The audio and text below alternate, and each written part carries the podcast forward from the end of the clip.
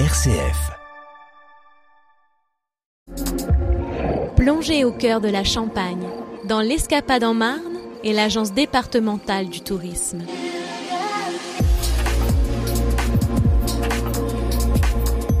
Direction le sud-ouest marnais, principalement à la découverte du tourisme ferroviaire de la brie champenoise à Lomois. C'est une association de loi 1901 et on est avec son président aujourd'hui, Yves Coquel. Bonjour. Bonjour, cher auditeur. Merci euh, d'être avec nous. Alors, tourisme ferroviaire de la brie champenoise à Lomois. Présentez-nous votre association. Voilà, une association euh, constituée exclusivement de bénévoles. Nous sommes une association de 110 adhérents actuellement et nous œuvrons sur la sauvegarde du patrimoine ferroviaire de Montmirail en y menant une activité touristique ferroviaire avec un autorail Picasso. D'une distance de combien de Alors la distance du parcours fait 8 km 750 pour être très précis, à égale distance dans la Marne et la Hélène, 4 km 400 dans la Marne, 4 km 400 dans l'Aisne. Donc on Comme ça, passe... il n'y a pas de jaloux. on Exactement, on passe donc d'un territoire marnais Voilà, à un territoire passe- axonné. C'est tout à fait ça, vous avez tout compris Christopher. On passe d'un territoire marnais qui s'appelle la Brie champenoise, basé à, Condé- à Montmirail, avec un territoire de l'Aisne qui s'appelle l'Aumois, Alors, une balade touristique avec un peu d'histoire. avec beaucoup d'histoire. En fait, on est sur la ligne, qui, chemin de fer de l'Est, parce qu'il faut savoir, cher, cher auditeur, qu'avant la création de la SNCF créée en 1937, Montmirail et sa région étaient dotés de trois réseaux différents.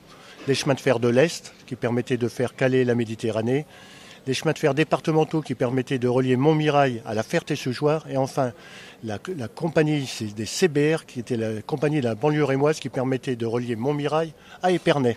Donc, une histoire très riche pendant ce trajet de 8 km à bord d'un autorail euh, Picasso. Présentez-nous cet autorail parce que quand on voit les images qu'on partagera sur les réseaux sociaux de RCF, cet autorail est assez original. Absolument, c'est vraisemblablement l'autorail emblématique de la SNCF Oui. qui a sillonné toute la France profonde des années 50 aux années 80. Il y en a eu 251 exemplaires de construits par la SNCF. Aujourd'hui, il n'en reste plus que 15 en état de marche sauvés par des associations comme la nôtre. Donc on contribue vraiment à la sauvegarde du patrimoine, cette fois-ci roulant, de la SNCF. La belle saison arrive, il va y avoir des balades euh, au programme. Alors, comment se passe justement la partie euh, planning, si je veux dire, de cette Alors, balade pour- en autorail Pour l'organisation, nous circulons chaque dimanche à la belle saison, du mois de mai au mois de septembre. Notre, saison va débuter le 1er mai, elle va se terminer le dimanche 25 septembre.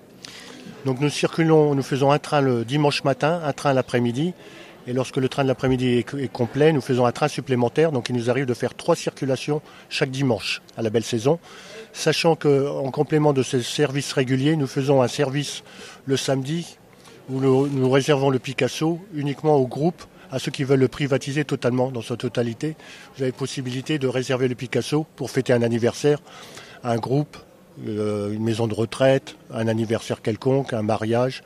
On peut accueillir toute, une série d'événements dans le Picasso euh, sous forme de privatisation le samedi. En complément de la balade, il y a une chose intéressante, c'est qu'on a créé en 2021 un musée ferroviaire Oui, avec plus de 200 objets magnifiques qui nous ont été offerts par des, des donateurs de la région essentiellement, mais aussi de toute la France. Nous avons aujourd'hui donc un très beau musée qui est gratuit, je tiens à le préciser. La gare elle-même fait partie du musée. Il faut savoir que dans la gare, il y a encore un pèse-marchandises, parce qu'à l'époque, on pesait beaucoup les marchandises lorsqu'on prenait le train. Donc la, la salle, d'ent- la salle principale s'appelle la salle des, des pas perdus. Et dans cette salle-là, il y a encore le pèse-marchandises.